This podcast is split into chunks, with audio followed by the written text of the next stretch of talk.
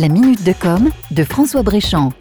Chaque crise crée de l'innovation et la crise sanitaire de la Covid-19 n'échappe pas à la règle. Il nous aura manqué dans un premier temps. Désormais, il nous est imposé à peu près dans tous les lieux fréquentés à plusieurs. Le masque est devenu, qu'on le veuille ou non, un objet de la vie courante, et nul doute qu'il va le rester pour un bon moment. Mais qu'il soit en tissu lavable à 60 degrés et réutilisable, qu'il soit chirurgical ou de norme FPP2, le masque est contraignant. Il pèse sur le budget des ménages, il irrite, il donne le sentiment de ne pas bien respirer, il tient chaud, et le plus souvent il perd de son efficacité au bout de 4 heures. Bref, étant devenu un objet incontournable du quotidien, le masque ne demande qu'à évoluer. Les startups et les entreprises de la tech l'ont bien compris et s'activent pour surfer sur la vague, sans mauvais jeu de mots, et tenter de le réinventer. Plusieurs projets sont en cours de développement pour lever les frictions que je vous ai évoquées. Par exemple, le masque transparent ou dit inclusif permettrait aux sourds et malentendants de continuer à lire sur les lèvres de leurs interlocuteurs et aux élèves de mieux comprendre leurs professeurs pendant les cours. Des projets sont en recherche de financement sur les plateformes participatives pour permettre de les produire en masse. Autre projet innovant, le masque auto-nettoyant équipé d'une lampe ultraviolet qui, une fois branché sur une prise USB, pourrait éliminer la présence du virus et permettre sa réutilisation. Et puis, il y a le Smart Mask, un masque connecté au smartphone qui disposerait d'une filtration d'air électronique et de capteurs pour mesurer le temps d'utilisation et la quantité de pollution absorbée. Le constructeur chinois Xiaomi en a récemment déposé le brevet et espère le commercialiser prochainement.